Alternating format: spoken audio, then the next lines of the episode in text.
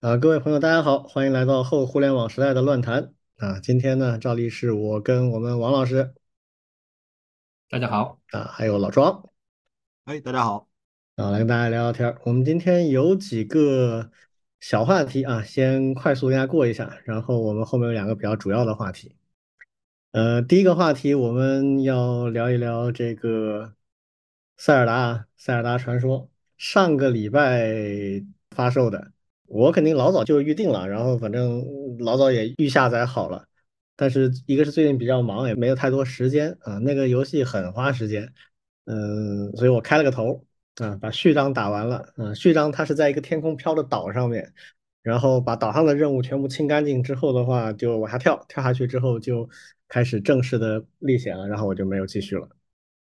但是体验感还是不错的，而且网上有特别多的各种各样的视频。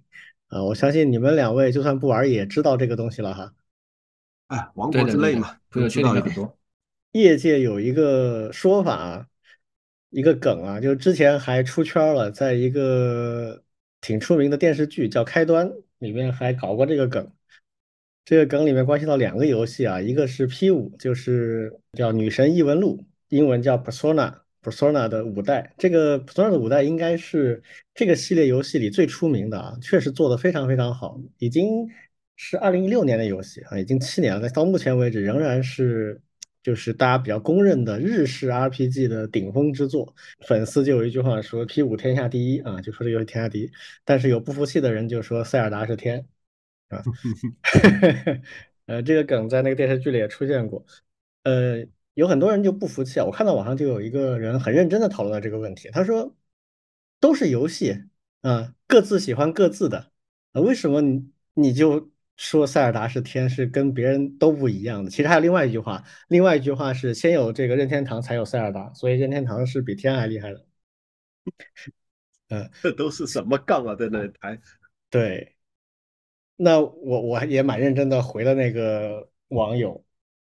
其实说塞尔达是天，这个是有一定道理的。为什么哈？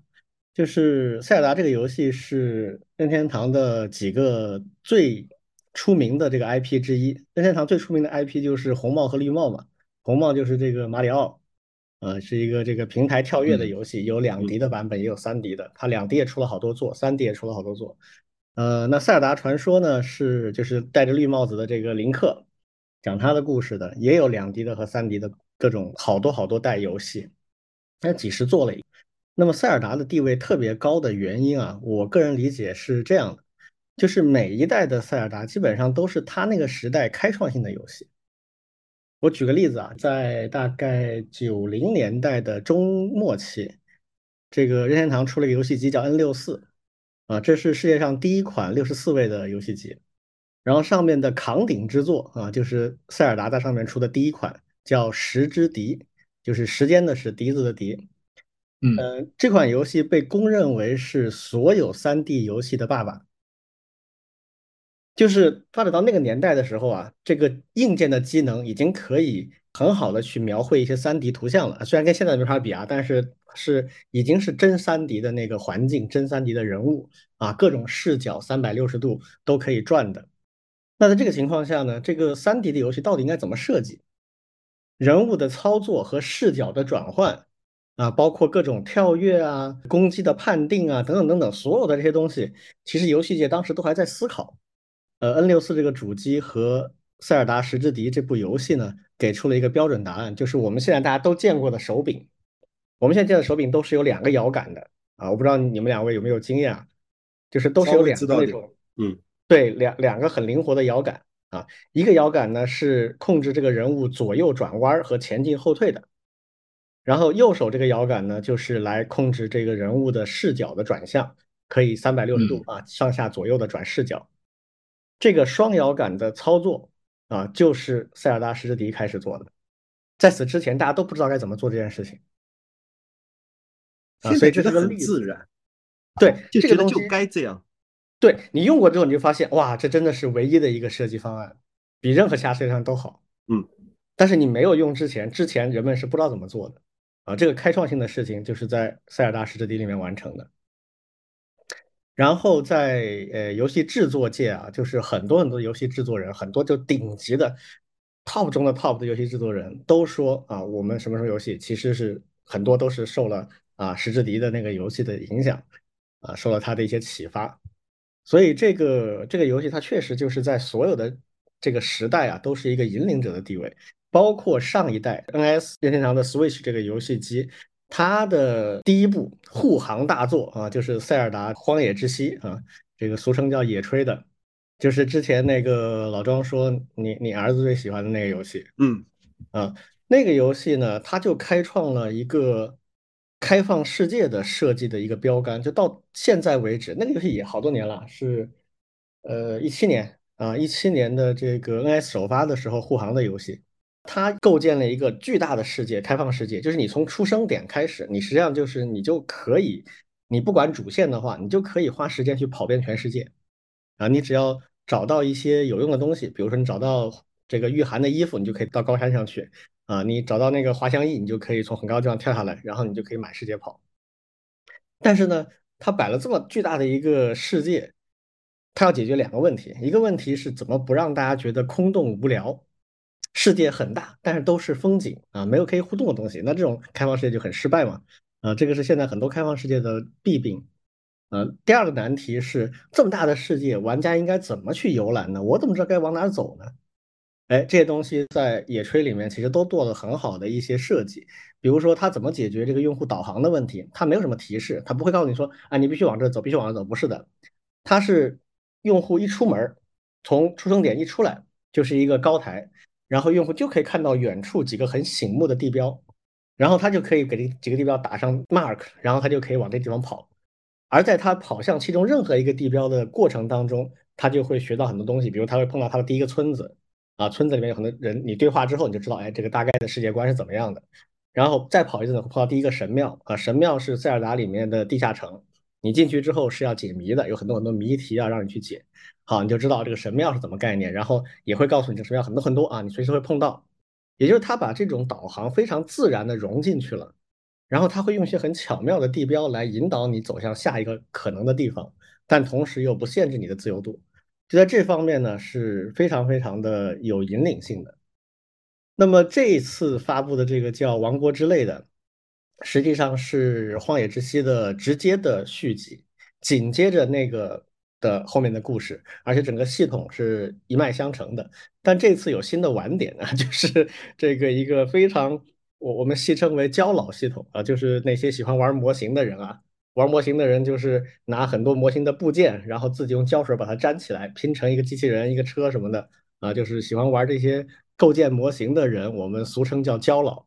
这次的《王国之泪》里面就有这么一个系统，你可以把你看到的东西用一个。特殊能力把它拼起来，几乎所有东西都可以拼。然后你随着冒险，你会得到很多很神奇的高科技的东西，比如引擎、马达、电池、喷火的炮，还有那些炸弹啊，等等等等这些东西。所以最后就能建造出你想象不到的很多东西。但这个过程当中呢，造这东西又不是每个人都很擅长，不是每个人都真的造过车、造过飞机，他就会闹很多笑话。所以网上最近有特别多的梗啊，这个大家去搜可以看到很多很多东西。当然，我提醒大家一下啊，里边很多网上看到的视频，其实在真正的玩家这里很难做出来啊。至少在目前这么短的时间里面，一个礼拜多一点的时间，那里面很多可能是一些，呃，在电脑上用模拟器，然后开了这个修改器得到的，所以它电池特别多，能源特别多啊。然后那些电池能源在游戏当中实际去刷的话，可能要花挺长时间，嗯。所以这个毫无疑问又是一个话题级的游戏啊！它在发售的三天之内就突破了一千万，这个数字是其他的游戏就只能叹气了啊！达到这个级别的历史上只有一个游戏，就是《p o k e m o n s t e r》。嗯，呃，除此以外，这个啊，塞尔达是第一次，塞尔达历史上也没达到过。呃，上一次这个《荒野之息》也第一周大概就三四百万吧，没多少。这次是突破了一千万，三天。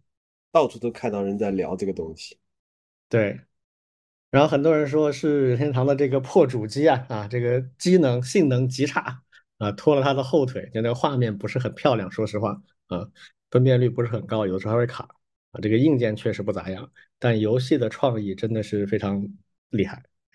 老张，你儿子玩了吗？没有，他跟我说太贵了，买不起，还给我打了一个哭脸。所以我还想问，这游戏多少钱？呃，大概五百块钱左右。这还好啊，四百多啊，四百多。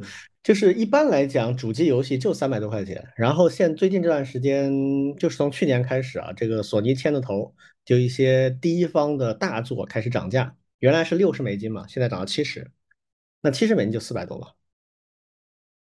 哎呀，六十美金是三百多。看看我回头找个由头奖励他一下。是的，我觉得这个肯定值得玩。如果他喜欢那个野炊的话，这个他一定会很喜欢。对他之前的那个版本，他那上一代他是很喜欢的，这个我听他讲过。嗯，所以这个估计已经预定了今年的年度最佳游戏了，没有人可以争了，我估计。今年下半年还有一个重磅啊，就是贝塞达斯的那个星空啊，Starfield，是一个太空类的射击的 RPG，美国人做的啊，那个可能就是从从 IP 上来讲的话，跟塞尔达是一个 level 的，但是我估计。实际上的成果效果，我估计悬啊。今年其他的游戏不够分量啊，只有这两个是分量比较足的。OK，这个我们就随嘴一提啊。我其实也没有很深入的去玩，我有个游戏的群里面一帮人都玩的发疯了啊，我 我我也没什么时间跟他们没法聊啊。啊，说完这个的话，我们来聊聊 AI 的事情啊。我们有阵子没聊 AI 了啊，最近又有一些新东西可以聊了，所以我们拿出来说一下，有几个小新闻啊，我们可以点评一下。呃，第一个是 GPT-4 的这个开放的 plugin 啊，已经推出有一段时间了。然后我知道我们老庄一直在研究这个玩意儿啊，折腾系统啊，然后把这个环境调通啊，费了老大劲了。现在估计是终于搞定了一部分啊，这个有一个例子跑起来了，所以让老庄给我们分享一下。这个我们都没条件试，所以听老庄的。我我是找了一个朋友，然后借他的海外的信用卡，然后买了这个 GPT 的这个 Four。然后就是每个月就一个月五二十美金嘛，对，先把这个钱交了，然后还得看运气。有些朋友到现在都还没拿到，有些人哎突然某一天，对，一夜之间醒过来就有了，就是这种。然后呢，我就他们有些人是先拿到了那个叫做呃 browsing，就是就是浏览器功能，嗯，但我是先拿到了 plugin，后面才拿到了浏览器功能。然后还分功能给啊？对，它是不同的功能，就像是那种呃，怎么说呢？有些人先拿 A，有些人先拿 B，有些先拿 C，不一样的。我拿到的时候，它的 plugin 总总共就只有十几个，但是现在我我刚才上去看，它现在已经呃，它分页的嘛，每一页大概有八个，然后翻了十五页，大概有一百二十多个了，就 plugin。当然良莠不齐啊，有些是有些是很不错的这种很有用的 plugin，有些也只不过就是玩玩而已。这个呃，我在用的其中几个不错的 plugin，有一个是还是一个国人，就是我至少在推特上看到那个人是讲中文的，是一个叫 Web Pilot，就非常像那个呃，就是像官方的那个叫做浏览器功能。只不过它是以 plugin 的形式出现的。这里面还可以稍微多介绍一句，就是它它有一个很讨厌的这个约束，就是如果你用这个浏览器功能，那么你就不能够用任何插件。那如果你要用插件呢，就不能用那个浏览器功能。就相当于就是说，呃，这个 ChatGPT 你跟他聊，呃，如果你的那个提示词对。比如说，请帮我搜索什么什么东西，这个提示词它就会理解为这是一个搜索请求，它就会去启动一次搜索。那么现在的话呢，用了那个叫做 Web Pilot 的插件，相当于是它替代了官方的搜索，同时你还可以混用其他的插件。而现在的话呢，就是呃，在插件的那个模式下面。你可以同时使用三个插件，多的也不行。就说你可以选择一个浏览器，就是 Pilot 插件，再选择一个，比如说是 To Do 插件，再选择一个什么餐馆的那个叫什么 Open Table 这样的一个一个帮你找餐厅的插件，嗯，类似于这样的。那么所谓的插件呢，其实就相当于是说，你跟 ChatGPT 本来是在聊天，但是聊到某一个特定的呃一种词的时候，就是某种特定的提示词的时候，哎，他认为你想要使用它的某个插件的某种扩展功能，他就会主动的帮你去调用某某插件的 API，然后调完以后，它它会显示那个调用过程。它它访问了哪一个呃 A 呃插件，然后输入参数是什么，输出参数是什么，呃执行结果是什么？最后他就说，哎，这个插件执行完了，我得到了什么什么东西？比如说我我最开始试用的时候，就是说，呃，请帮我找到什么什么最好的餐厅，然后请把这个餐厅当中的排名第一的餐厅加入我的 To Do List。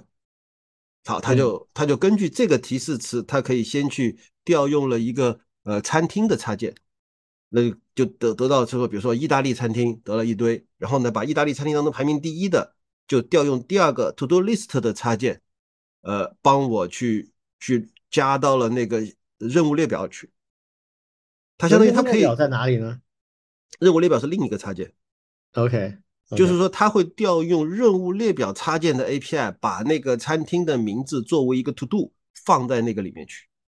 嗯嗯，这就是它的 plugin 的一些用法。那么，然后呢，我又去那个时候还，我最开始开始尝试的时候还没有这个呃 Web Pilot。然后呢，我在网上找了一个开源的，呃，它相当于是一个嗯叫做 Google Search，就是这样一个插件。这个插件就。可以运行在我本机的，在我本地的机器上去去 run 起来，run 在一个特定的，比如说 local host 五千这样的一个端口。然后呢，我可以在这个呃呃 ChatGPT 的那个 plugin store 里面去 install 一个本地插件，它可以去去识别一个 local host，它通过浏览器可以读到，只需要在你的浏览器里去开通。那个叫做 CORS，就是一个跨域的那个请求的拦截限制，它就可以读到。读到了以后，同时你还需要去输入这个，呃，就是在启动那个 plugin 之前，你要去输入 Google 的 search 的那个某个 key，这样的话，它才可以调用那个 Google 的搜索搜索能力。好，然后最后。你可以调用他说我，请帮我去搜索最近的关于开源的新闻，呃，关于中国的、关于美国的都可以。然后他就会去把把你的那段话当中的一些呃关键词，它就会自动的把它抽取出来，变成是那个呃搜索的关键词，然后去把它东西搜出来。那么这样的呃功能，其实我后面就开始想开发一个什么东西呢？开发一个知识库。就是叫做 open source 的那个 knowledge base，这是王老师知道我一直在做的一个东西。就对的，我把它我把它的那个知识库，呃，基于这个呃 RESTful 的那个 API 给它做出来。但是其实一开始我想的，我把所有的每一张表，大概有二十几张表，给它都做出来，呃呃 CRUD 都做了。后来想想这个这个开发工作量太大了，我就只做了一张表，就是 open source project 这样的一张表。然后呢，他的 CRUD 写好，想开始做第一个第一个呃表第一张表的一个 CRUD 的 service，然后当中就费老劲了。然后开始是想用 Python，后来发现那个 Python 的有一个那个就是 ORM 嘛，就是呃 object 呃到那个 relation 那个呃就是对，就连数据库的那东西。对，就是就是那种 ORM 的东西。那玩意儿烦死了啊，烦的要死，而且呢。遇到还有一个很神奇的 bug，就是说它会丢掉最后一个字段，就是那一张表，就是我不是一开始我没打算用 MySQL 嘛，就想用个 SQLite 简单一点，然后那个 OR Mapping 读这张表的最后一个字段就会读不到，这简直简直就是神奇的。最后我还是回到用 Ruby，因为 Ruby 我还是比较熟嘛，然后 Ruby 呢。一开始我不想用那个 Rails，因为 Rails 的 Web 框架太麻烦了，然后就用的是一个非常轻量级的 Sinatra。好，Sinatra 呢又遇到一个就是那个 CRO 呃 CORS，就是一个跨域的那个请求，这个就很有意思。我在 Google 上去搜 Sinatra CORS，搜到的一个呃一个开源组件，它应该有插件的。对，然后用下来错了，没搞定。然后我跑到 ChatGPT 里面去问，我说，请给我一段代码，这个 Sinatra 如何配置这个 COS？他给我一段代码，那段代码是对的，嗯，比我在网上用 Google 搜得出来的结果还好，嗯，这个是一个好的地方。然后呢，我就我就在用那个也是 ChatGPT 那个 OpenAI 推出来的另外一个编程的工具，叫 Cursor，Cursor，对 Cursor。然后它本身那个什么 Codex 的一个包装，嗯，对，然后呢，就相当于是我给他一段那个 SQL 语句，就是建表的那个 SQL，然后我就告诉他，我说，请根据这个 SQL 帮我生成 OpenAPI 的 YAML 文件，它也生成了，生成完了之后去去想要去呃调用，就是最开始的那个安装 ChatGPT 的 plugin，它就每次就报错。但是呢，一开始的时候，就是大概在两天前的时候，之前 ChatGPT 的那个 plugin 还不支持调试，直到昨天，那个它终于推出了就是调试功能。所谓调试功能，就是出错，它告诉你错在哪了。啊，这就连出错信息都没有啊？对，原来没有出错信息，现在有了。有了以后，我才知道我那个 YAML 文件出了点问题，然后就改改改改改改，直到今天。总算是把那个 YAML 文件调通，然后，呃，那个就是也也还是两个插件混用吧。先是用其中一个插件去搜索开源的项目，然后再把那个开源项目的信息转换成为一个 JSON 的那个调用，去写入我的那个开源知识库，写成了。好，嗯，这个时候带来的最大的问题就是慢，就是就是。Chat GPT，我们去看它出那个单词慢起来的时候，是一个单词一个单词蹦的嘛？嗯，对的。然后，然后现在它那个要生成一个调用我的那个 service 的那个 YAML 的那个那个 JSON 的那个那段字符串，它居然是一个字母一个字母出来的。哎呀，就让让他帮我让他帮我写一个写一个调用，真的五分钟十分钟才能够写完。根本不具有实用价值。本来呢，我是觉得啊，这个大语言模型最厉害的就是去解析网上的这些呃现成的这种知识库嘛，然后让它来生成可以直接写入结构化的知识库的一套一套这个数据结构啊，这个这个速度慢到根本不实用。所以我虽然调通了，但是就已经决定放弃了。嗯。嗯，这个事儿本身其实是一个很简单的任务啊，就是如果人来做的话，应该不是特别复杂的一个事，说明他可能是在用一个完全不一样的路径在完成这个任务。对，暂时还没法理解啊。对他，他其实整个的就是你可以理解为用一把牛比牛刀还要厉害一百倍的刀来杀杀个鸡。就是当然，他将来厉害起来，肯定杀牛、杀龙、杀什么都可以杀。但是现在我只是想打算用它来杀个鸡的时候，就觉得太慢了。对，就是拿了一个那种那种原子弹级别的武器，嗯嗯，就为了弄死一蚊子啊，就大概是这种感觉。聊天这个事情，在 AIGC 的这个领域里面，它是一个相对比较单一的任务，就是根据确定的，就它已经训练好的那个上下文啊来。尽量的生成跟你的对话有关联，并且能够持续聊下去的这样的一些对话。那么这个任务呢，它其实是一个比较确定的一个方向。那后面包括像我们之前聊过的 Auto GPT，还有它现在这个 Plugin，想尝试的，我觉得是另外一些更边缘的、更前沿的这种事情。想看一看，从这个大语言模型出发，能不能够涌现出一些实际上是针对特定任务去生成解决方案。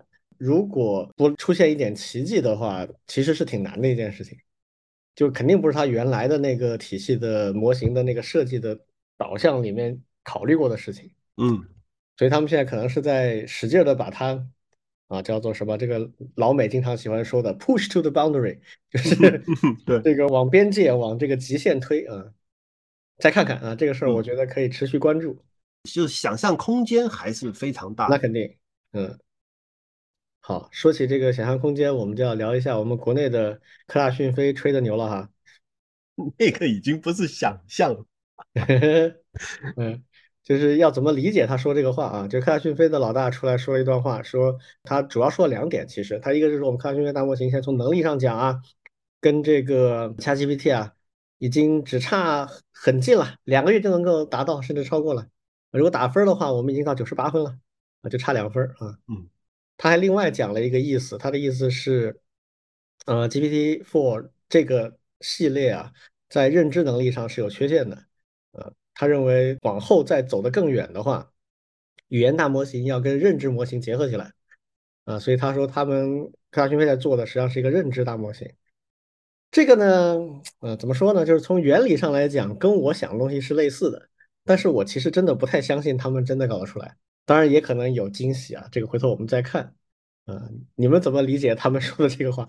哎，其实我现在问了一些人啊，就是很多人觉得目前从试用的这个效果来看，讯飞好像还可以，可能是国内还行的一个产品了。我用过科大讯飞的那个大模型，如果他不吹牛的话，我甚至愿意称它为国内最好。啊哈哈，嗯，真的挺好。嗯，那说明他吹牛还是不错，还是有一定底气的哈。嗯，确实，讯飞在这个领域积累是很深的，这个是没得讲的啊。他一直研究这个 NLP，包括教育机器人嘛，还有各种各样的一些对话的场景。对，都是 NLP 里面。他们其实做的挺多的。嗯，而且我知道的就是，呃，科大讯飞是专门在中文的语言模型上面是很早就投入的。嗯，对对对。我想想看，两千零几年的时候，讯飞当时就有过一篇论文，当时我们正好跟这有关系，我还研究过，就是关于中文分词的算法。就这个问题一直是中文的 NLP 里面困扰大家很长时间的，因为字母文字它的分词基本上没问题嘛，这天然已经分好了，但中文其实是非常非常难的。就像之前我们讲的那个武汉市长江大桥，嗯，对。就这种分词，武汉市长江大桥和武汉市长江大桥里面这个长和长是多音词，然后整个断句就完全不一样。那这个从分词的角度来讲，就如果你只看这个句子，你是无法判断它应该怎么分词的，它是要看上下文的。所以这个难度其实很高的。他们研究很久很久，两千零几年，就是差不多二十年前，他们已经有这方面的成果了。所以也是有一定可能性的，让我们期待一下算了。嗯，先不嘲讽吧，对，万一呢，对吧？对，其实好事儿，好事儿啊，这个希望他们能拿出来啊。OK，还有另外一个跟这个 AI 有关的事儿啊，就是最近开始注意到有一些呃 AIGC 啊，尤其是针对对话和文本啊这个领域的 AIGC 啊，出现了一些标准化的基准测试。它试图解决一个问题，就是到底哪些大模型它的能力强啊？这个问题其实是个挺难的问题。啊，现在有人在尝试做这方面的东西了。这个要不先请王老师给我们介绍一下？对，因为现在那个国外、国内的其实都有做基准测试这一块。对，因为基准测试呢，其实也是咱们计算机领域里面的一个常见的事情。对，因为你要去，呃，从 CPU 开始就要去做 CPU 的一些性能的快慢的测试。我还记得我们当年那个，比如说买。买机器、买传电脑的时候，也会去拿一个软件去评，哎，你这个机器到底快那个性能怎么样啊？给你打打个分数多少呀？对吧？这个就是那个基准测试。对，那现在 AIGC 来了以后，对，特别是现在 AIGC 的那个各个大厂家都推出了嘛，对，那学校的包括做科研的一些一些人，对，那国外国内国内都有，都开始做评测。对，它凭啥呢？其实就是，呃，号称就是一套标准的问答题目，然后呢，让每个不同厂家的这些 AIGC 都去答一遍，然后呢，这个这个问答呢，他们他他们其实是有标准答案的，其实就有点像给你给 AIGC 做个考试，看看你们谁家哪个分数考得多。当然，他这个也也不是他他这个呢，是为了体现他的那个全面性，他其实是抽了很多不同学科的一些题目，什么语文、数学、对外语等等等等，然后呢，组成了一个 benchmark。对，当然，因为那个 benchmark 你要做得好、做得全，包括你它里面其实还是挺有讲究的。对，那这个呢，其实我也没有仔细看啊，但是呢，至少有有有有有这样一些 ISC 的这种开源的 benchmark 出来了，而且呢。从它的那个 star 数啊这些东西，其实我感觉还挺受大家关注的。而且呢，不光是有这种通用的 AI GC 的这种 benchmark，甚至还出现了一些特定领域的，对，比如说像我们就比较关注教育嘛，对，那在 AIGC 还没有正儿八经的在教育行业里面去用起来的时候，已经就开始有搞教育的人就尝试说，哎，我们从教育这个领域出发，看看 AIGC 在教育里面表现如何，对，就有模有样的去也做了一个教育领域的那个评测，对，其实就是。也是从心理学还有教育科学，然后出发，然后出一些题目给他去各个不同的 IGC 去回答，然后通过分数的高低，反正就可以先发报告了。对，发报告呢就是反正发公众号呀，这些这些宣传文案就就出来了，然后大家就开始就开始看，哎，哪家的 IGC 好。哎，顺便提一下，确实，我看有的报告里面确实就是说的，像科大讯飞国内的国内的评测的话，就是排的确实还是比较前面的啊。嗯，对，我感觉还还是，嗯，反正各个方面的这些内容其实都有了。嗯，有一个网站啊，叫做 paperswithcode 点 com。它专门有一个分类啊，叫做 MMLU 啊，意思是叫做 Massive Multitask Language Understanding 啊，它主要是考核大模型的对语言的理解，而且它是一个多任务的，也就是它是对不同领域很多领域的。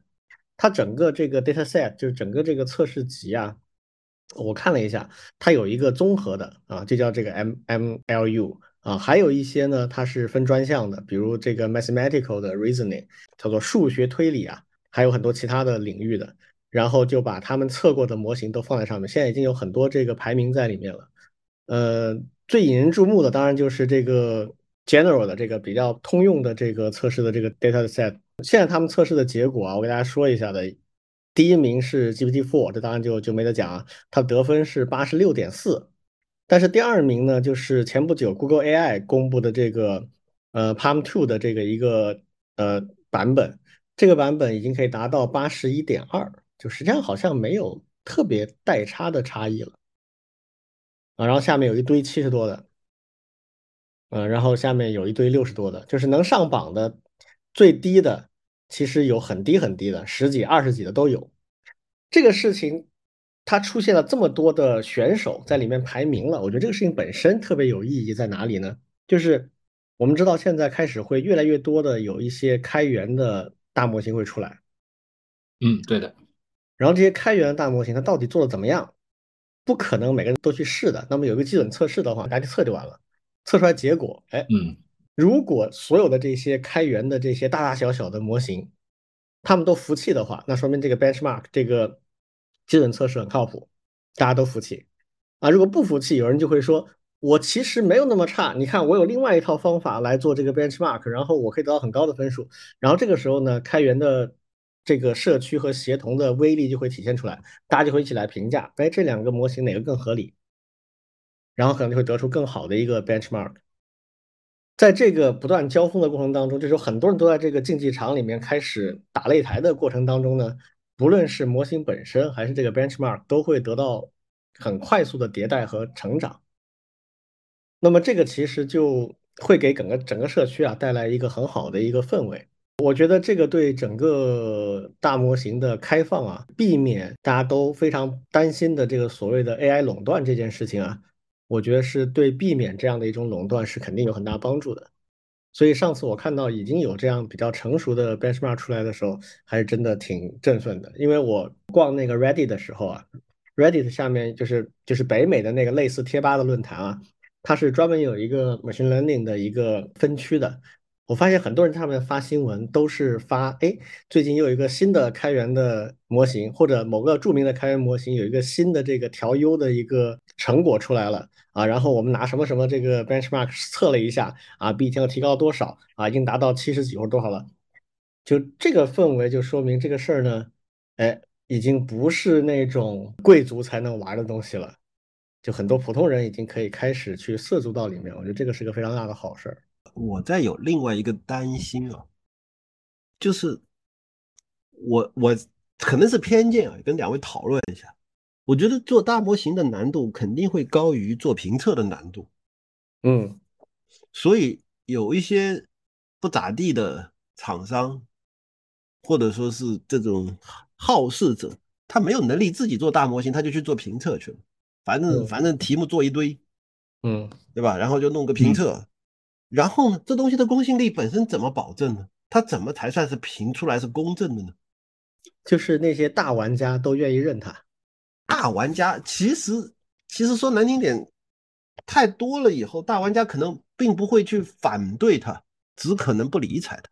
现在是 OpenAI 一枝独秀跑在前面，对吧？嗯，那后面有很多人追赶啊，Meta 的追赶，Google 的追赶啊，他们就会选一个他们认为最合理的模型，然后在这个模型上去去往前跑嘛。嗯，那天他们估 AI 公布那个新的 Palm 的二点零的时候，他们就给出了这个我刚才说的那个就是 MMLU 的那个 benchmark 的结果。嗯，他就为了证明一点什么呢？他说我们以前 Palm 一最多最多极限只能做到接近七十分。嗯，但是我们的二点零的这个版本已经做到八十多了。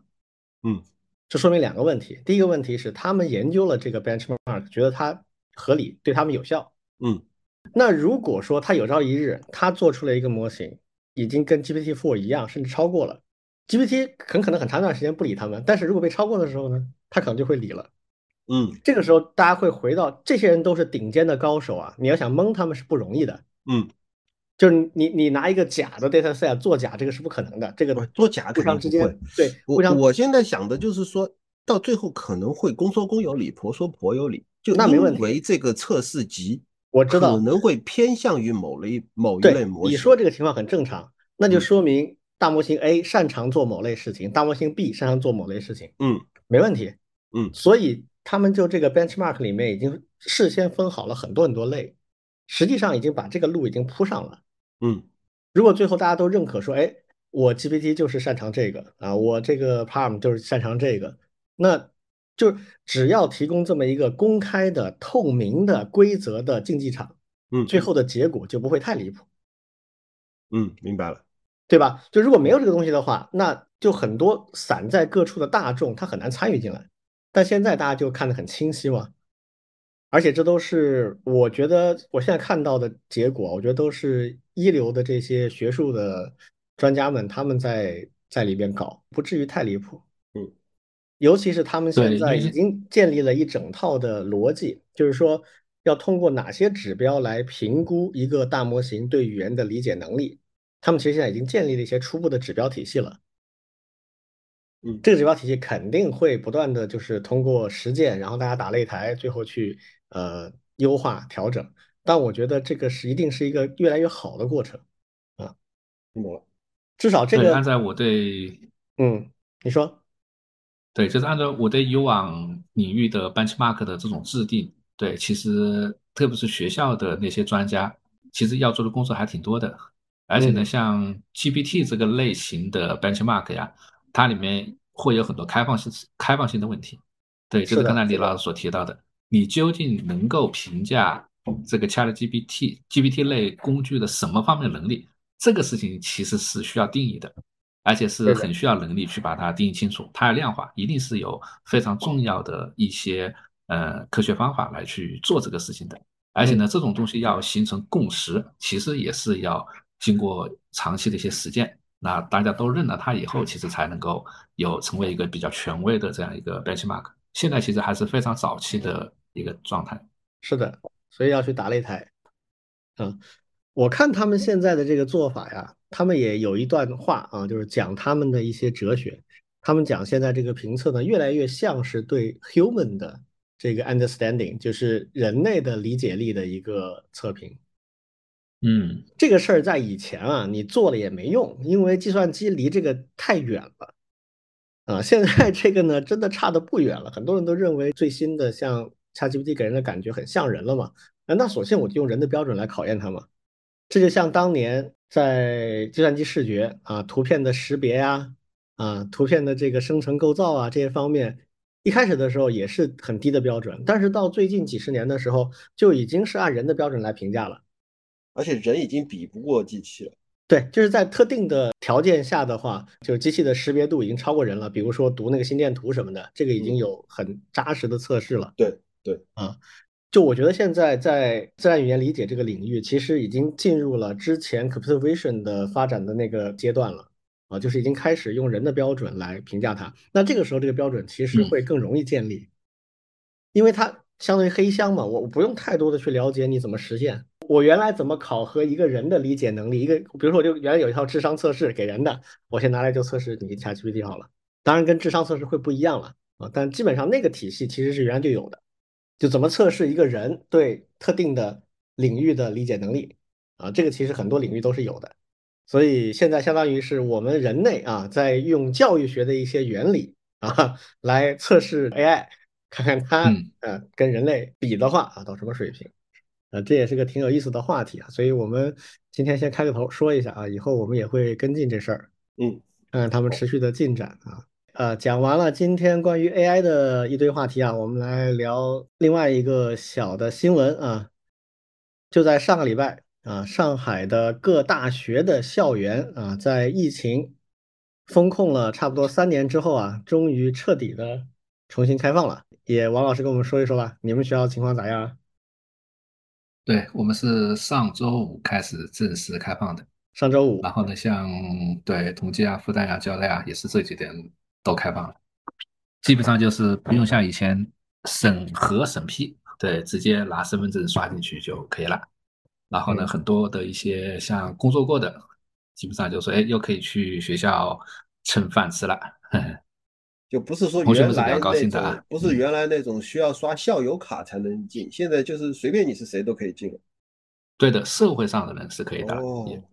以前非校内人员啊，老师、学生以及有的学校会允许校友，对，有的学校校友都没这个概念啊，这这也不行。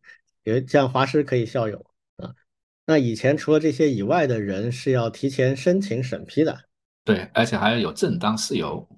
嗯嗯嗯，我知道的，因为我家里是武大的嘛。我知道的就是在二零二零年到二零二二年这段时间里面，武大突击的做了几个信息系统啊，以前都没有的，就是包括健康状况的汇报系统啊，然后这个来往进出的人员审批的系统啊，以前都是要纸质的啊，就是去搞的，包括像我老爷子这种退休多年的老教师，他也在里面住啊，我回去一下，那他都不上班了，他还要专门的申请一下。但是就是因为疫情的原因，这种事情太多了嘛，就专门开发系统啊。一开始这个系统呢是电脑上这个校园内网，然后后来又做了更好一些的改进之后，就变成了一个啊微信的服务号啊。我觉得对学校来讲也是信息化程度提高了一截。王老师的学校，你们我感觉啊，其实不光是信息化的一些系统，包括学校的一些流程以及不同部门之间的一些交互。甚至都会改善的，因为疫情里面的这些事情，对，嗯，而且因为现在因为很多东西它是需要经过不同部门的，对，那为了提高效率嘛，对，因为你你你想想，大家不可能堵在门口，而且呢，肯定会有各种各样的一些事情，比如说有时候忘带了，或者是刷不进去，各种各样的情况都有。你会发现，通过解决不断的解决这些问题，一些东西都优化了。对。所以当年非典的时候，一场疫情啊，时间比这个短多了啊，就救活了像阿里这样的公司。这一波的疫情，我觉得大家线上协同啊，然后一些基础的信息化的能力啊，也确实提升了不少。但总而言之，这个时代过去了哈，现在其实二阳的人还不少呢。嗯，我们的听友们也要注意防护啊啊！现在看上去大部分。二阳的人，他的症状没有那么没有第一次那么严重，大部分啊有一些可能会差不多，甚至更严重，但是大部分人好像还好，而且人数也没法跟年初的那个集体过峰的时候那么那么密集，但是还是最好注意一点防护啊。好，在这些新闻的环节呢，最后一个我来简单的说一个事儿啊，网上的舆论环境会越来越复杂，我举个例子啊。就是去年十月份吧，就去年底的某个时间点，具体我记不清了。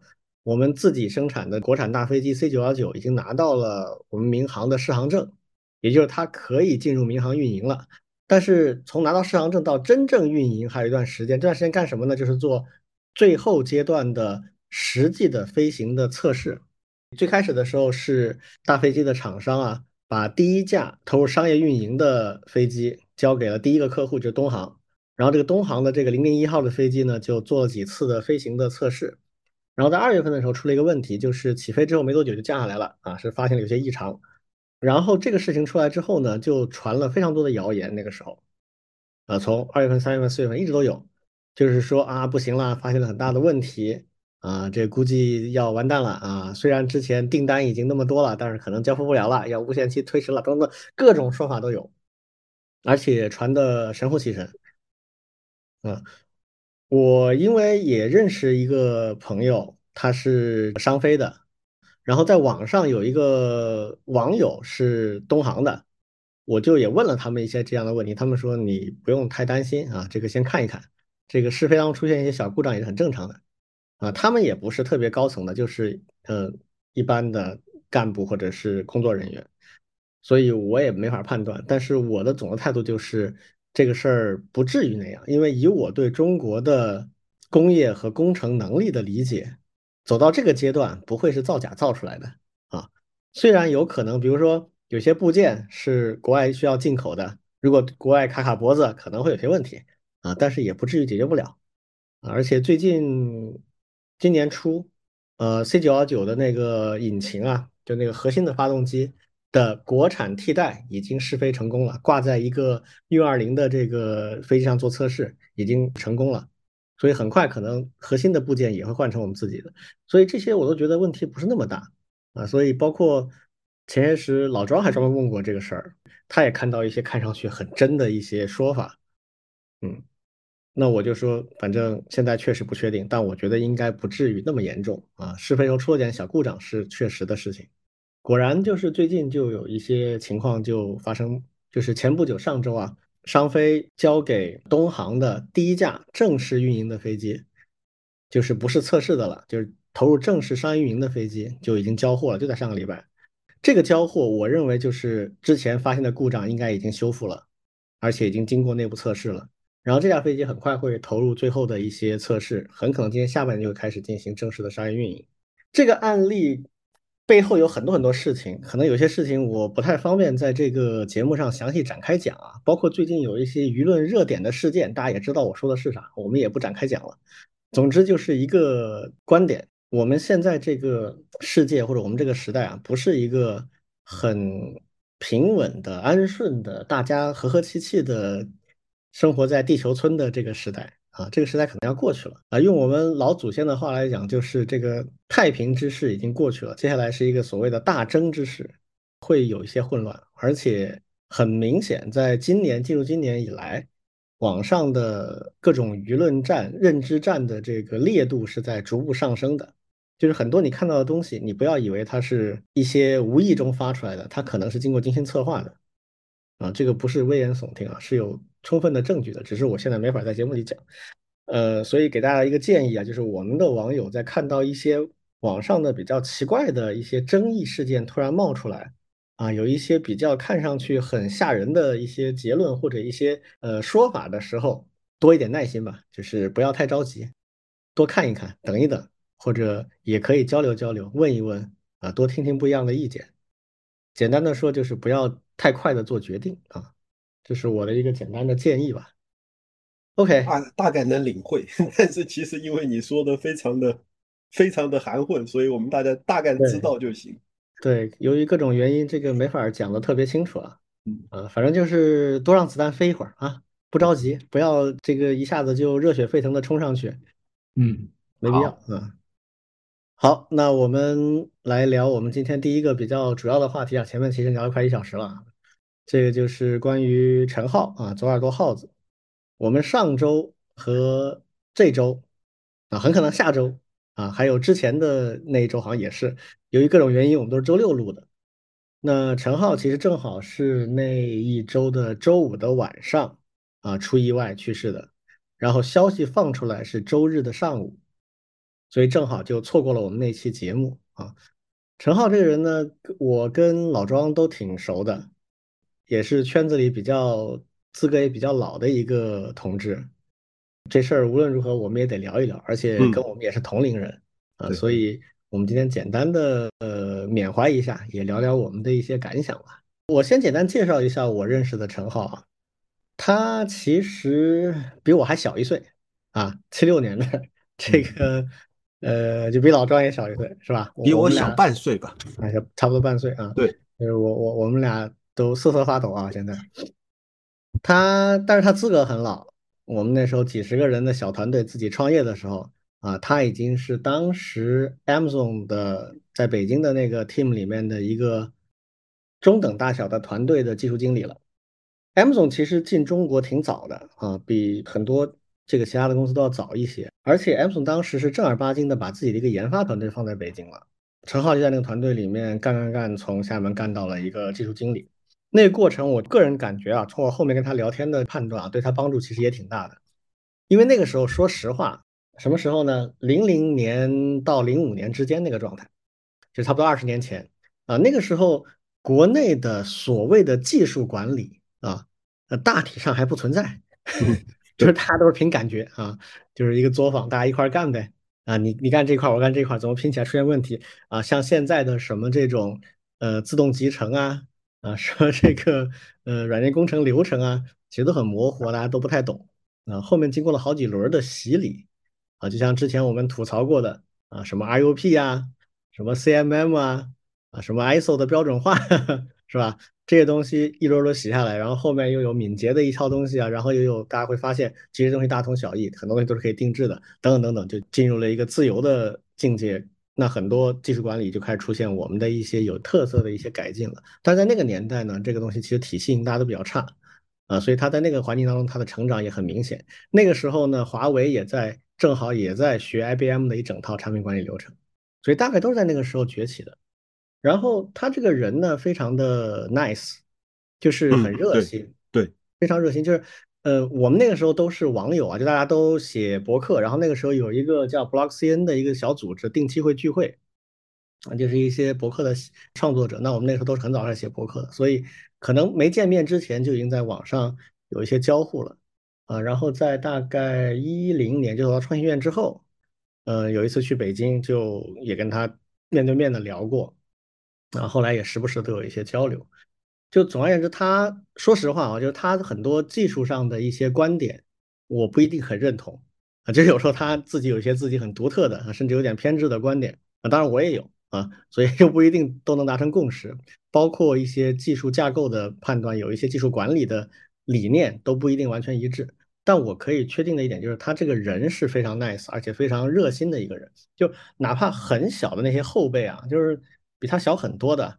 嗯，刚刚迈入这个行业，然后开始带个小团队，遇到一些问题，啊，就在他的那个 blog 上面看到他写的一些文章，然后有问题就，呃，问他，呃，或者加个 QQ 去问他什么什么的，他都会很认真的去讲很多他的观点。这方面得过他的帮助的人还真不少，啊，所以这个也使得他在行业里的这个口碑是一直都不错的。而且还有一点就是他，你想跟我差不多大。我老早就从技术转行到 这个产品啊，然后一些其他管理的事情去了，但是他一直都在技术第一线，而且，包括他后来创业做那个公司也是非常非常技术化的，就是做一个纯技术产品，呃，带着一个小团队做，所以应该说是技术人里面比较纯粹，也比较口碑也不错的一个人。然后身体上我倒真没看出来，我最近一次见他应该是在也挺多时间了，一一六年还是一七年。我大概一五年刚到沪江的时候，我曾经考虑把他挖过来做这边的技术负责人，但是他不愿意离开北京，后来就算了。啊，我去专门去北京见过他好几次，谈这个事情，他也有兴趣，但是他就是不想离开北京啊。然后一七年的时候，我去那边还拜访他聊了一下，感觉都没什么大问题。所以后面很多人在怀疑啊，是不是就是跟新冠有一些关系？因为他最后是心肌梗塞。啊，这个很多人的经验就是说，呃，新冠阳了之后，可能对心脏会多少有些影响，然后他可能没重视这事儿，这个是一个非常就是令人惋惜的事情啊。呃，我大概先说这些吧。嗯，我我跟那个陈浩也是，反正就是博客圈，然后朋友圈，然后就是很早就认识，但是聊的很少啊，真的是，就偶尔有一些交流也是。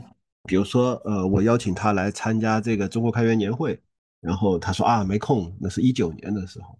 还有一次是呃华为有一些企业文化和技术管理相关的事情，想要找人咨询，然后我就去联系陈浩，但是后来这个事情也没谈成。但是我跟我跟陈浩的交流可能还远不如这个呃李俊的交流多。上一次是其实是因为这个我们大家都非常熟的托马斯。还来过我们节目，对，聊过一期游戏，我们唯一一期聊游戏的啊。对，托马斯其实是跟这个陈浩的关系是非常好，然后他发的推，他们也是忘年交啊。这个托马斯很小的，其实对一起打游戏的朋友。然后就是说到，哎呀，这个突然听到这个消息，然后他虽然对这个陈浩有很多种称呼，但是他唯一愿意称呼的是一起打游戏的朋友。嗯，这是。这是一个补充啊，然后哎呀，这个太突然了。另外就是，嗯，怎么说呢？就刚才李俊在说到当时都是乱来嘛，其实当时还有一个朋友叫阿朱，嗯，哼，零九年的时候他还出了一本书，就叫《走出软件作坊》，嗯，就是讲那个时候的这个研发是多么的混乱。当时当时我还认识这个，就是这本书的这个责任编辑叫周军。啊，还还专门跑到我当时所在的公司，对，当时跑到跑到我所在的公司搞了一次研讨会，专门就是研讨这个软件企业如何走出这个软件作坊，就就可见就是当时的这个研发的这个管理其实是没什么章法的。然后呢，我印象当中比较深的就是陈浩会有很多次都会聊到这个亚马逊的企业文化，嗯。亚马逊的研发管理，就其实当时的感觉就是啊，好向往，就是就是那家公司，呃，怎么怎么样，怎么这么厉害？这这个后来我记得还有个朋友专门问他说说这个亚马逊被你说的这么好，你当初为什么去阿里？好好像他好像说是大概意思是想要去追寻追寻一些东西，想去尝试一些东西什么。但其实 其实我个人觉得他始终没有觉得阿里比亚马逊好。所以从从阿里出来之后，呃，其实呃，在业界也大概好多朋友也知道，他还闹出来很大的风波嘛。嗯，就是就是那种，就这其实是陈浩的另外一个一个侧面，就是他他会非常的得理不饶人。对，而且他比较怎么说呢？比较单纯。嗯，他这个就不适合在这讲啊。但是他 当时去阿里和离开阿里，嗯，其实都有很多故事的。就本质上是什么呢？本质上是他当时有一些自己的需要，呃，但是说实话，他跟阿里是不匹配的。那个时候，其实我们都不太觉得他应该去，然后果然后来就不是很好。对，就属于这么想，就他他真的是一直比较偏技术的一个人，就这方面会没那么经验，可能差一点或者怎么样。另外一个我我比较印象深刻的事情呢，是是陈浩其实是非常著名的那个哎库壳啊，Core Shell 库壳对库壳的博主，就是它里面其实我们如果把库壳和那个阮一峰来比的话，他比阮一峰高的不知道哪里去了。啊，对，那肯定这不是一个 level 的。对，但是两个人的博客都有很多的朋友去读嘛。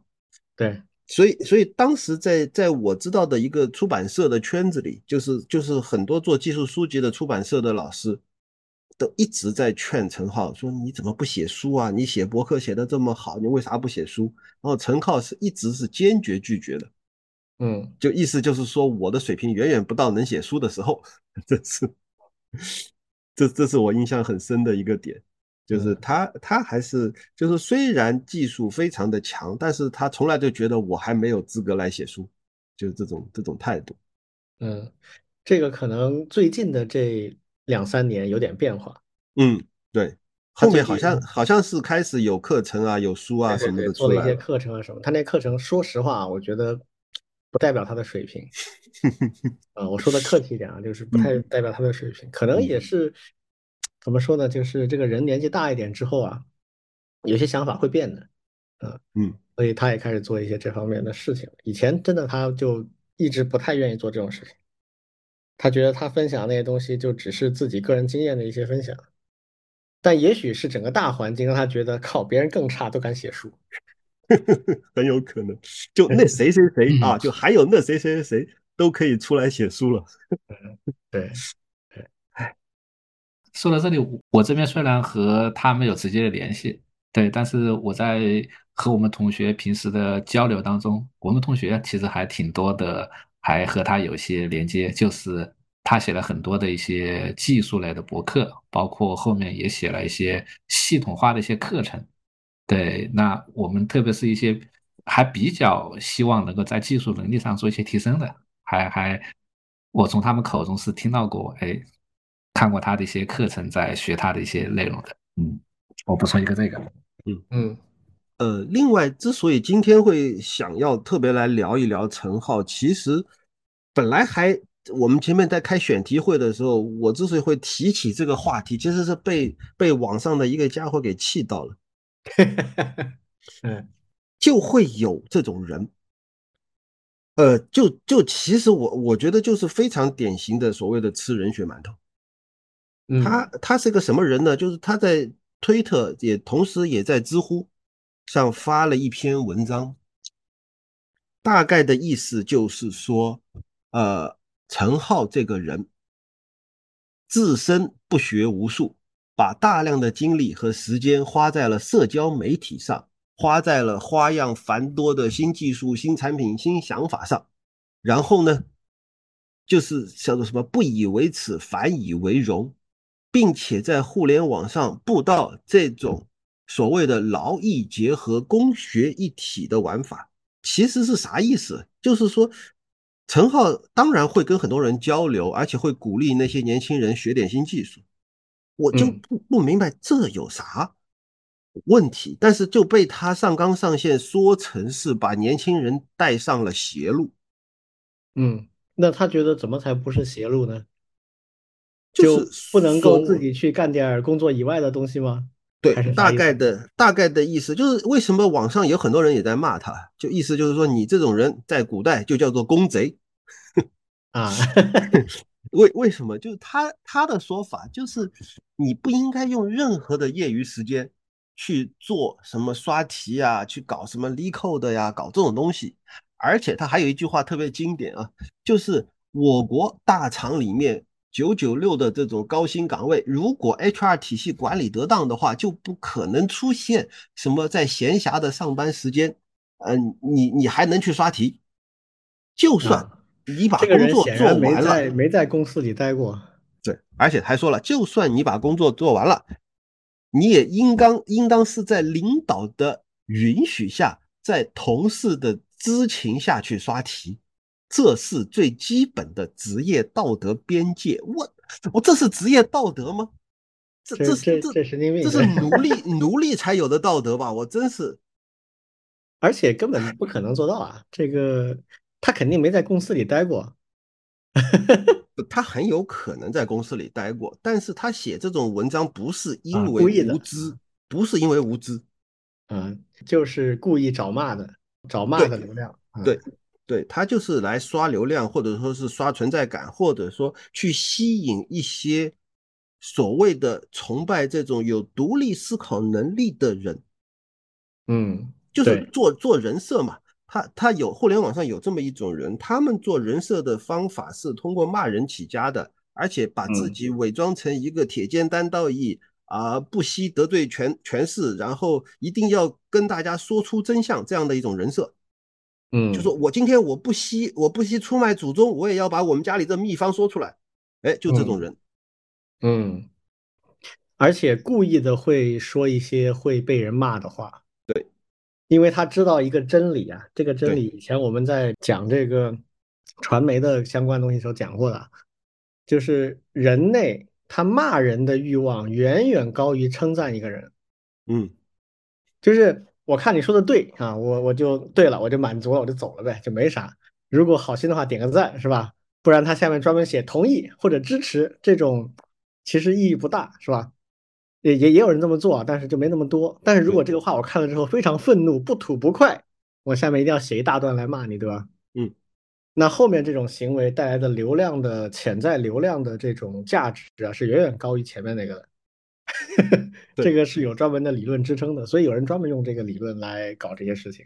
你说这个听上去，我觉得就是找骂的。嗯，对，就非常的现实的这种一个喷子。当然我也没忍住，所以我骂我骂了他，然后转发了他的这篇文章，然后把他拉黑了。哎呀，你这个你这个是帮他传播啊啊啊，对吧？我就承认我承认没忍住嘛。对你不应该转发他的，你就应该直接就发一个东西啊，最多截一个他的图，呃，也不要截图，截图看的人还是去看他的啊，就直接骂就完了啊。嗯，嗯，挺有意思的，呃，就这种人也是有，啊，现在这种人其实还不少啊，在各个问题领域里面都有。你这个忍不住的原因是，这恰好说到我们的领域了嘛？那有些人大家还是比较熟的嘛，就这样说实在是太过分了。对啊。就所所以，如果有些人他在说别的东西，我们不太熟悉的，那可能说不定就觉得他说的很有道理了。对，所以这种人欺骗性很强的。对，嗯，反正这个左耳朵耗子啊，我觉得真的挺可惜。他现在有一个自己的创业公司啊，我估计他们团队应该还会继续做下去的，但是就可能真的影响挺大的。真的太年轻了，就是还不到五十啊，在现代这个时代，我觉得至少我经常说我自己是青年。哎，总之大家要注意身体。我我在我们听友群里也说了，我我们至少应该做到什么呢？一年一定至少体检一次。一些比较麻烦的问题，跟血管有关的，跟心脏有关的，千万不要大意。能够治疗的就就一定要治疗。有一些人他可能参与一些健身啊，或者这种运动啊，也要注意方式方法。啊，现在大家这个。年纪大一点，三十五岁以后，多少都会有些这种健康的问题或者一些忧虑啊，所以会找一些运动的方法。有些人可能没有特别注意的话，就学别人的方法啊。嗯，有些其实就特别危险。比如说一个经典的，就是比如说你白天已经非常非常的累了，开会啊，加班到好晚了啊，然后说，哎，我去啊，睡觉前可以这个跑个步，然后或者是健身运动一下，这个其实风险就很高。嗯，经常会因为一些运动不得当，就会引起心脏方面的问题。然后另一个就是，虽然我现在没有看到非常决定性的一些东西啊，但是很多人都有这个感触，就是新冠阳了之后对心脏会有一些影响啊，心律不齐啊，或者是最常见的一个讲法是心慌。所谓心慌，其实就是心律不齐了，突然跳得很快，你就会觉得心慌。那这种。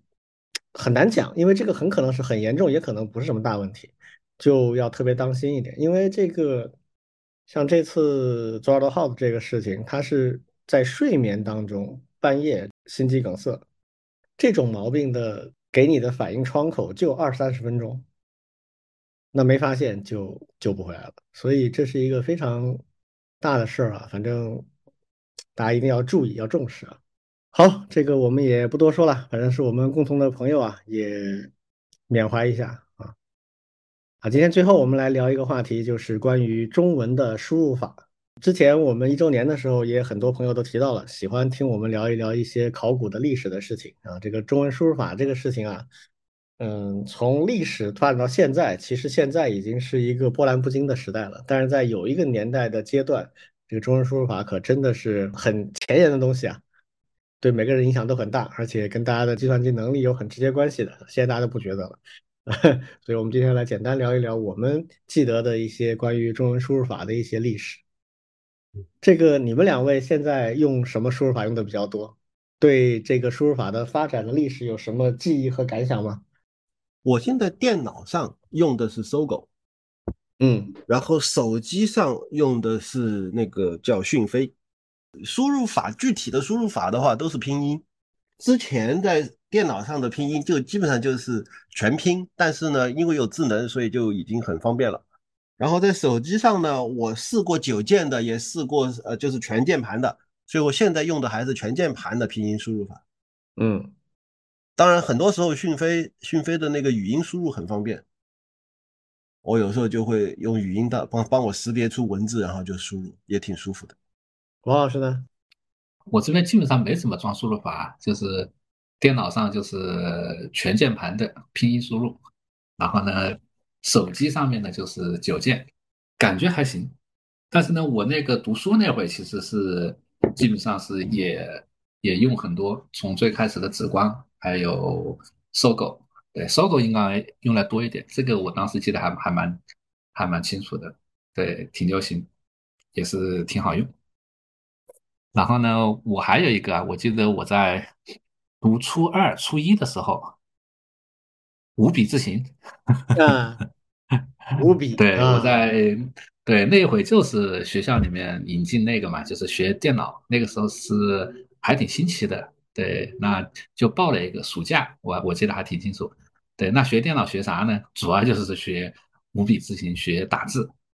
对，然后呢，到再往大一点，甚至有专门的一些打字软件。那个时候就干这个事儿。对，而且我们甚至在读书的那会儿，就是读读大学以后，甚至有。寝室的室友专门去给别人那个输入文章，对，而且我记得很清楚，他也是用五笔字型，因为打的非常快，对，哼哧哼哧就可以把一页的字输进去了，对，再往后其实感觉就没有太多人用五笔字型了，对，基本上就是拼音啊，还有输入法就就都出来了，嗯，我觉得还挺有意思的。我现在基本上好像。全平台都是搜狗了，就解释一下，可能有一些年轻的听友可能不知道这个五笔是个什么概念啊。就在早期的输入法里面，中文输入法里面，最早其实就是拼音啊，因为这最直接嘛，因为键盘上面全是字母，那用这个拼音来输入，这是最直截了当的一个想法。但当时的拼音输入法有个很要命的问题，就是重码特别多。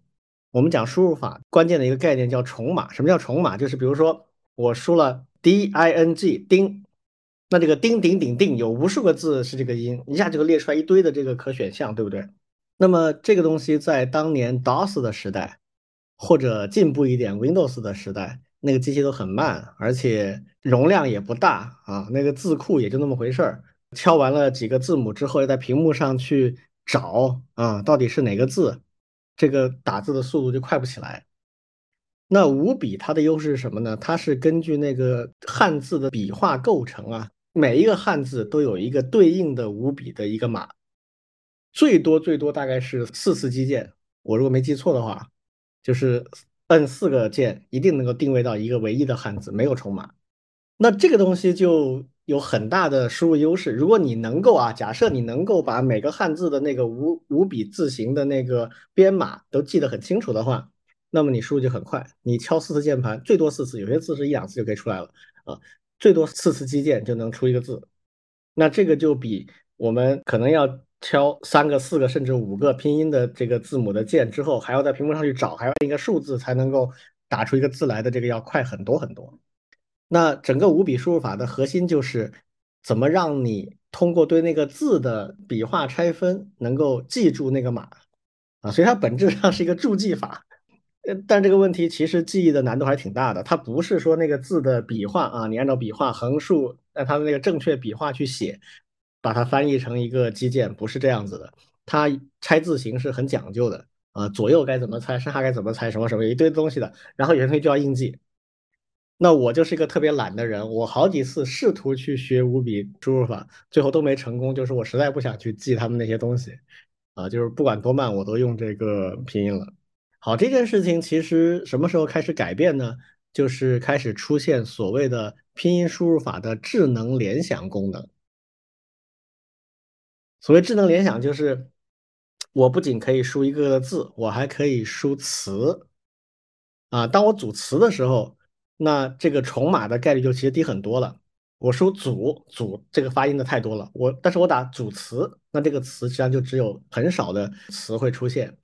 而且它会根据你这个词在汉语当中出现的频度，会智能的去推荐，啊，后面发展出来，甚至你可以只敲这个词里面的若干个字母，不用全敲出来，啊，所以到这个阶段的时候，其实拼音输入就已经非常非常快了，呃，跟非常熟练的五笔输入法的选手相比，可能还是会慢一点点，但是基本上没有太大的区别了。所以后面发现，哎呀，我这个当初没有花时间去学五笔，损失不大。啊，就还是挺得意的，嗯，然后再说一个有意思的我个人的故事啊，就是为什么我现在是都是用这个搜狗了。其实我一很长一段时间里面是很抗拒像搜狗这样的第三方输入法的，因为它第一不开源，第二它是一个商业化公司，这个商业公司的背后其实做广告的，用它的输入法，你实际上为了用到它所有的功能的话，你其实要开放很高的权限给它，它实际上是可以记录你所有的基建的，啊，你敲键盘所有它都可以记录的，它拿这个做什么，其实你不知道。我虽然不是那种最极端的对呃隐私很看重的人，但是我还是很长一段时间里面不舒服，所以我很长一段时间里面是坚持用系统的确认输入法或者开源的输入法。我曾经打交道的一个开源的输入法叫中州韵，我不知道你们听过没有，英文叫 RIME，听过的哈。嗯，这个输入法是一个我如果没猜错，应该是个台湾人或者香港人做的，因为他的主页他平常。写东西、发文章都是用的繁体中文啊，然后这个人的他对中国的古典文化的是很有兴趣和爱好的，所以他很多这个包括名字叫中州韵啊啊，然后他的这个一些设计感，包括他的一些哲学理念都非常的中国古典化啊，挺好玩的一个人啊。他因为个人的兴趣在做这么一个事情，他这个输入法在所有的平台上都有啊，包括 Windows 下面。Mac 下面、Linux 下面、iOS 和其他这些东西，但是它从来都不放在就官方的商店里面。比如说它的那个 iOS 的那个版本，它是一个解密之后的 IPA，用特殊的工具才能装上去的。它也不是一个做 GUI，就是做图形界面的高手，它是一个写底层输入法的那种高手，所以它常年这个输入法就没有配置的那个界面，你必须要手写那个配置文件啊。它配置文件用的是。呃，YAML 还是什么格式，我不记得了。反正还是一个很程序员的那种格式，还不是那种呃一般人比较好理解的啊。name 冒号 value 不是这种啊，它是那个用 YAML 这种这种很奇怪的格式做的。所以当年我用的最多的时候，我就很烦，我就自己写了一个 Mac 下面的这个输入法的配置界面。我应该算国内最早一批玩 Mac 的开发的人，就是零五零六年就做了，所以这方面还挺有经验的。我当时把这个。配置界面的这个 project 也放到 GitHub 上面去开源了，是好长一段时间里面我的开源项目里面最受欢迎的，有六百多个星，挺好，挺好，有六百多个星，我当时挺得意的。直到我后来前几年跟王老师合作搞课程，那个课程的星数才超过他，在此之前一直都是我项目里面最好的一个项目。嗯，但是后面我就没时间维护了啊，后面有人把它 fork 出去自己去搞了。还有一个跟输入法有关系的，就是，呃，我们上海有一位 Mac 和 iOS 开发的一个大牛啊，叫 Holly 啊，Holly 李啊，Holly 同宗啊，比我大一点，呃，是我们这个圈子里的老前辈了。他当年做过一个很牛逼的事情是什么呢？就是 iPhone 的一代，iPhone 一代它是没有 App Store 的。包括到二代、三代的 iOS 的时候，它虽然有 App Store，但是也不允许你往这个 App Store 里面提交输入法这种类型的 App。到很后面我都忘了是啥时候了，可能要到 iPhone 七还不是 iPhone 八的时候才开放了这个输入法作为 App Store 里面可行的一种应用。那在此之前，iOS 里面是没有第三方的定制的输入法的，而且那个时候，呃，iPhone 的英文输入法做的还可以，但是中文输入法真的烂。啊，就烂的没边儿的那种，就连基本的联想都做的很差。呃，那我们这位前辈啊，Holly 啊，他当时做了一个特别牛逼的事情，就是呃，iOS 一点零的时候，在没有 App Store 的时候，也没有正式的 SDK 的时候，他跟当时呃越狱的那个社区的人一起，就是只要越狱之后，他可以用标准的我们电脑上面的 t o r Chain，就是那些 GCC 那些东西。编译一个输入法，然后把它安装到 iPhone 上去。当时他做了一个，应该是 iOS 上第一个第三方的中文的输入法，所以当时我用过那个输入法，做的也挺好的。嗯，这个厉害。所以那个时候我认识他，就是这个机会认识他的。呃，那黑客级的大佬啊，我非常崇拜的一位老兄啊。所以输入法在很长一段时间里面，其实是一个挺高级的玩意儿，就不好做的。它跟系统结合非常紧密。在当时有不断有创新的，现在好像感觉大家都标配了，所有的输入法都差不多。我后面终于忍不了了，这个开始用 搜狗的呢。一方面是最近这些年搜狗老实一些了啊，它也没有特别多乱七八糟东西在里面了，比以前干净一点。第二个就是它有一些功能确实很方便呃，尤其在手机上面，比如它现在有一个功能是在输入框里面，你在那个键盘上左右滑动手，它就可以移动光标左右走。啊，这个在手机上如果没有这个功能的话，你在手机输入框里面就要用手指去点，还经常点不准啊，就是你要停在哪里。呃，所以这个就很方便，习惯之后就离不开了啊，这就没办法。然后我现在也对隐私保护没有那么讲究了，所以就算了，投降了。行吧。嗯嗯，但有一说一，现在各个平台的缺省输入法做的都还行了。啊，如果比较在乎隐私的话，其实我觉得所有的平台都用缺省输入法，体验也没有太差啊，也都不错了。我来讲一个，可以讲两个事儿，嗯，要回忆嘛。一个呢是就是补充一下刚才李俊说的汉字编码运动这个事儿。其实当年啊，当年有一个词叫万马奔腾。嗯，对对对，就成千上万种编码，而且个个都是发明家，是的，甚至甚至是就你就没听说过的那种东西，就都会有。而且最早的时候，我现在在网上看到都有好几个版本。对，我在网上看到的一个一篇文章，在回忆当年嘛，在说最开始发明汉字编码的其实是叫钱码，听说过没？就是钱学不是钱学森啊，钱三强啊发明的钱码，对。然后就是当年还有呃，没多久就出现了这个仓颉码，台湾人发明的。然后还有这个叫做什么见字识码，就是用这个字母表示汉字的，就取就是每一个部首或者是比如说口文。什么东西，然后就会变成这个 K W 这样的一个。然后八四年的时候，王永明开始出现了这个五笔，但是在五笔之后就开始出现了一大堆的这个呃编码，比如说什么大众码、表形码、笔形码、什么自然码、太极码、火炬码，还有还有什么这个写这篇文章的人呢，当年发明了一个叫做五分钟码。号称五分钟就能学会，就是他在回忆这样的一段历史。其实，其实当年我们还挺关心这种事情的。有一个新的编码出来以后，多多少少要看一看，或者说，哎，稍微稍微去找来玩玩。这个时候其实也是一种玩嘛。这是这是一个故事，但另外还有一个很神奇。所以你看，这个互联网早期，我们的生活多么贫乏，连。连输入法都可以拿来玩啊！对对对，然后我接下来讲的一个算是我刚工作的时候经历的一个，我我到现在为止，我认为这是我见过的第一个，甚至是唯一的一个天才。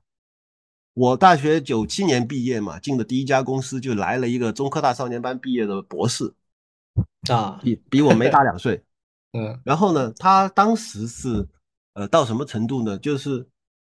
我我比他早进来一个多月，所以我我领着他用电脑，然后他发现那个电脑是 Win 九八，哦不对，Win 九五，对，那个时候还是 Win 九五，还没有 Win 九八呢，九七年的时候。然后呢，他发现里面只有拼音输入法，没有五笔输入法。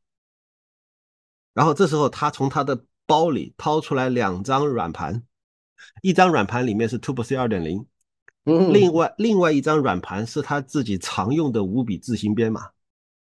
然后我就坐在他边上，他就当场开始去研究 Win 九五的字库那个编码库，嗯，就吭哧吭哧就在那写代码，然后就把这个他他那张软盘里的五笔编码的那个库转成另外一个格式，变成是一个新的 Windows 九五能认识的一个字库，嗯，我就吭哧吭哧就看着他那边写，写完然后就开始用上他的五笔了。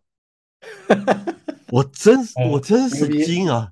嗯，这是黑客级的高手啊！对，就就眼睁睁的看着一个人，你在他边上，他在那边尝试，哎，不行，改一改，又弄出来，哎，好了，就一个下午的时间。嗯，另外一个还是这个人，就是当时他还是在在科大嘛，他在他在中科大里面是玩过 BBS 的，那个时候还是制服的 BBS 嘛。对对对，说想在我们的公司里。也搞一个 BBS，然后呢，他那时候不懂 HTML，没没学过。他在电电大大学里面的时候只玩过 C 语言，只玩过字符界面，没玩过图形界面，所以呢，他现学的 HTML。然后呢，那个时候没有正经的 Web 编程，那个时候是好像是快九八年了嘛。而且呢，他学的是，就是当时是一个什么数据库，里面内置了一个叫 PLSQL，是不是 Oracle 里面有 PLSQL？PLSQL 是 Oracle。对，他就用用 Oracle 里面内置的 PLSQL 写了一个 Web Server，写了 我们公司第一个图形界面，就是浏览器能访问的 BBS。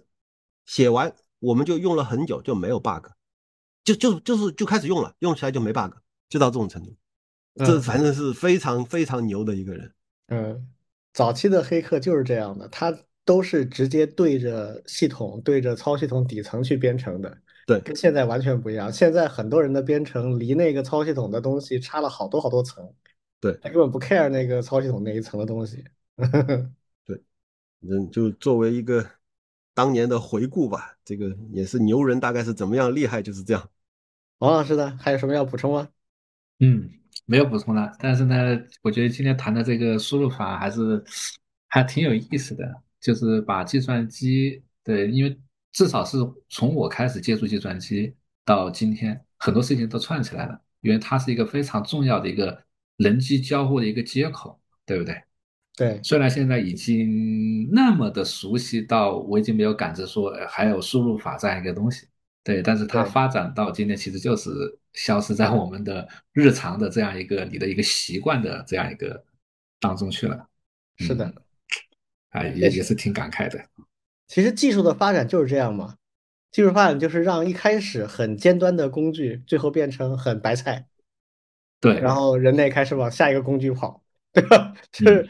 当年的黑客，包括像雷军这种啊，原来雷军是武大的吧？他在武大的时候就是搞那个中文系统，呃，DOS 下面的中文系统，包括那些怎么把字库装到汉字的字库很大嘛？相比当时的那些字母文字来讲，要装到很小的那种容量的机器里面去，要做很多很奇技淫巧的 那种搞法啊，然后包括输入法什么的，都是那个时候搞的。那个时候的顶级黑客就要干这种事情。现在顶级黑客就在干，比如说啊，大模型啊，ChatGPT 啊这种事情。对，这个代表人类的进步啊，我们很很欣慰啊，很好。确实，确实，确实。嗯，好，那我们今天的内容就先到这里吧。OK，好，好嘞，谢谢大家，拜拜，拜拜。